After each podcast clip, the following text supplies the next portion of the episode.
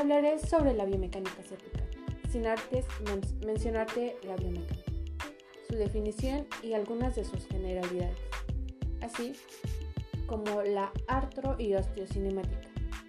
También te hablaré sobre tipos de movimientos y finalmente sobre todo lo que abarca la biomecánica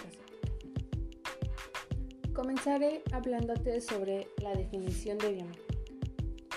La biomecánica es el área de conocimiento interdisciplinaria que va a estudiar los fenómenos, modelos y leyes que van a ser relevantes para la aplicación del movimiento.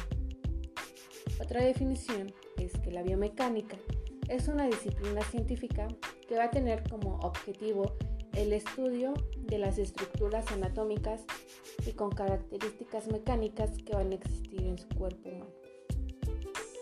En esta área de conocimientos eh, se apoya de diversas ciencias biomédicas, utilizando conocimientos de anatomía, fisiología, mecánica y física. La biomecánica a su vez va a tener subdisciplinas, algunas de ellas van a ser la biomecánica médica. Esta evalúa las patologías que van a aquejar al cuerpo humano para generar soluciones eh, capaces de evaluarlas y poder repararlas.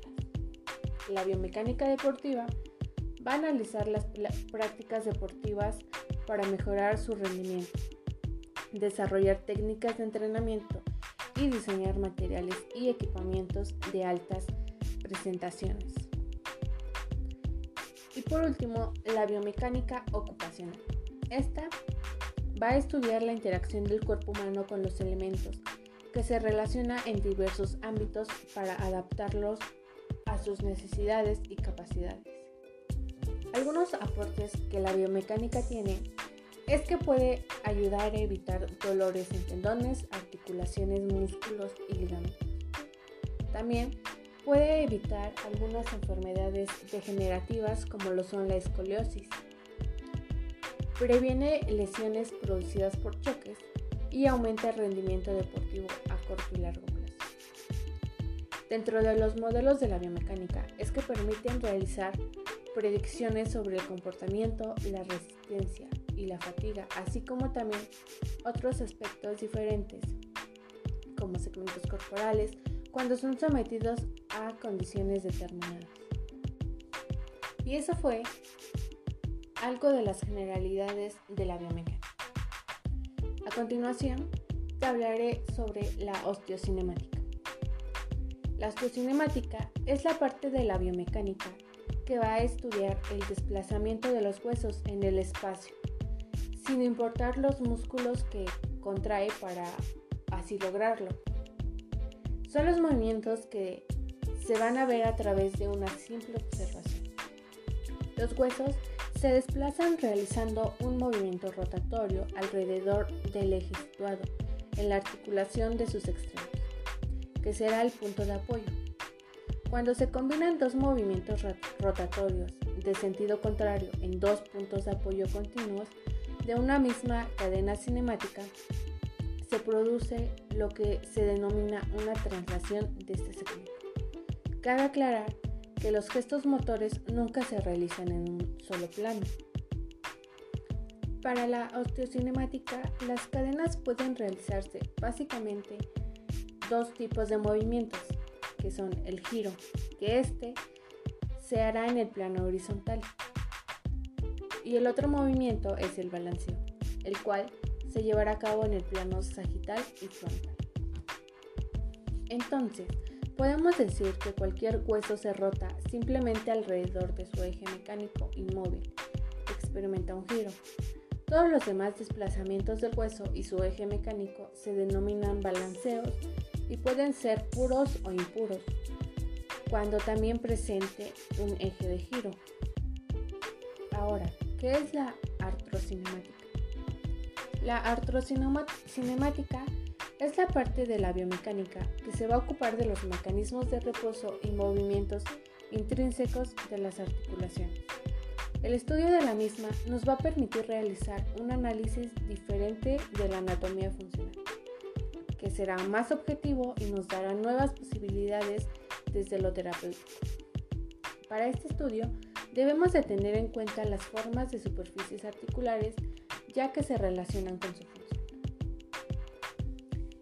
Para la artrocinemática, ninguna articulación va a ser totalmente plana ni parte de un cilindro, cono o esfera, sino que todas van a tener un cierto grado de curvatura, que no es constante y va a variar de un punto a otro.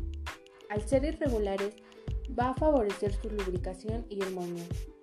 En consecuencia, a mayor incongruencia, mayor movilidad y o menor estabilidad. En artrocinemática se van a definir dos tipos de movimientos rotatorios, el rodar y el deslizar.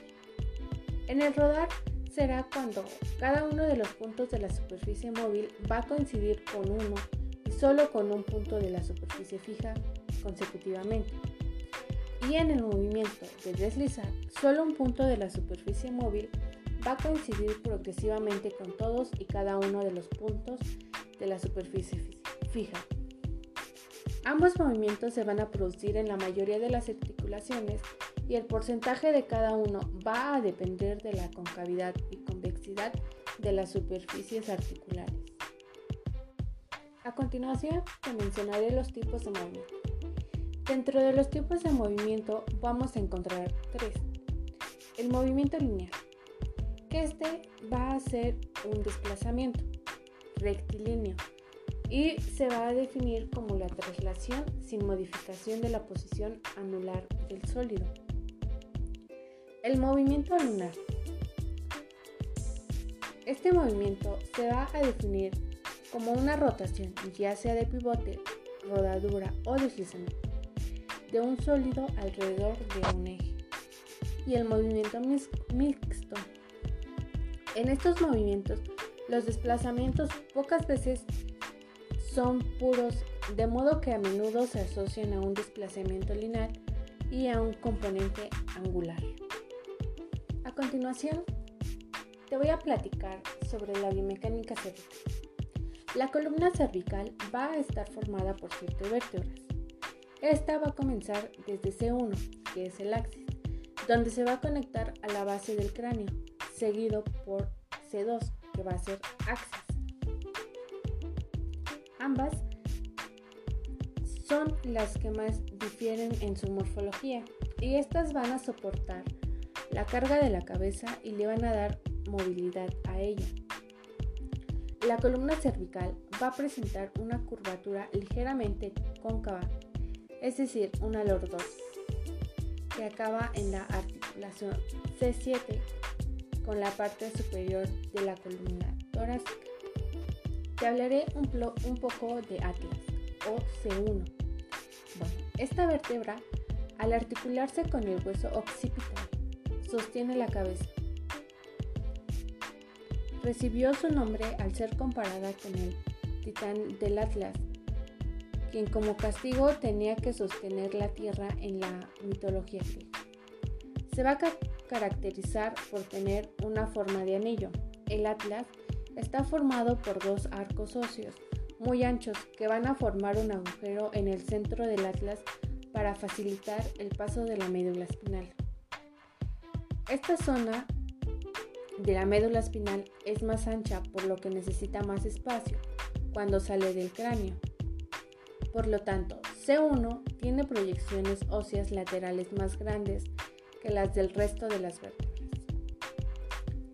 El axis o C2 se llama así porque sirve de eje de rotación de la cabeza.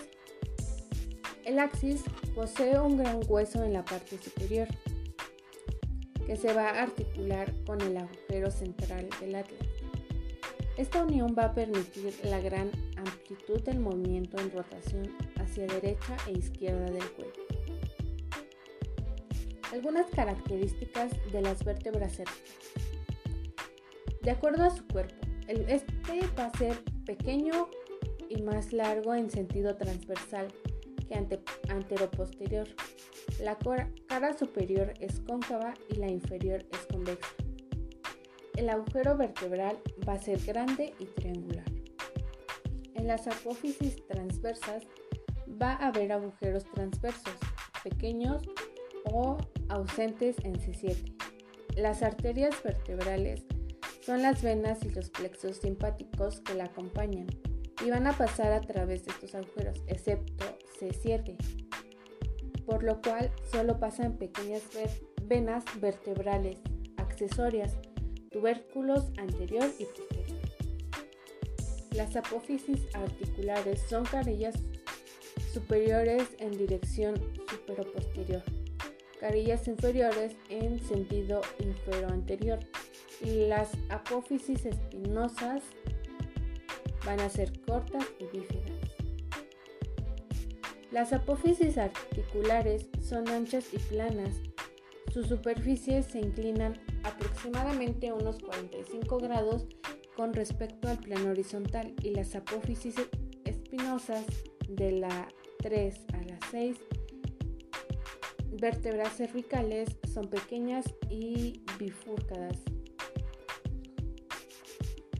Los movimientos disponibles en la biomecánica cervical son flexión, extensión, rotación e inclinación, acopladas al mismo lado. Y en los segmentos cervicales solo se van a producir disfunciones somáticas articulares, no neutras. Y no van a existir disfunciones de grupo.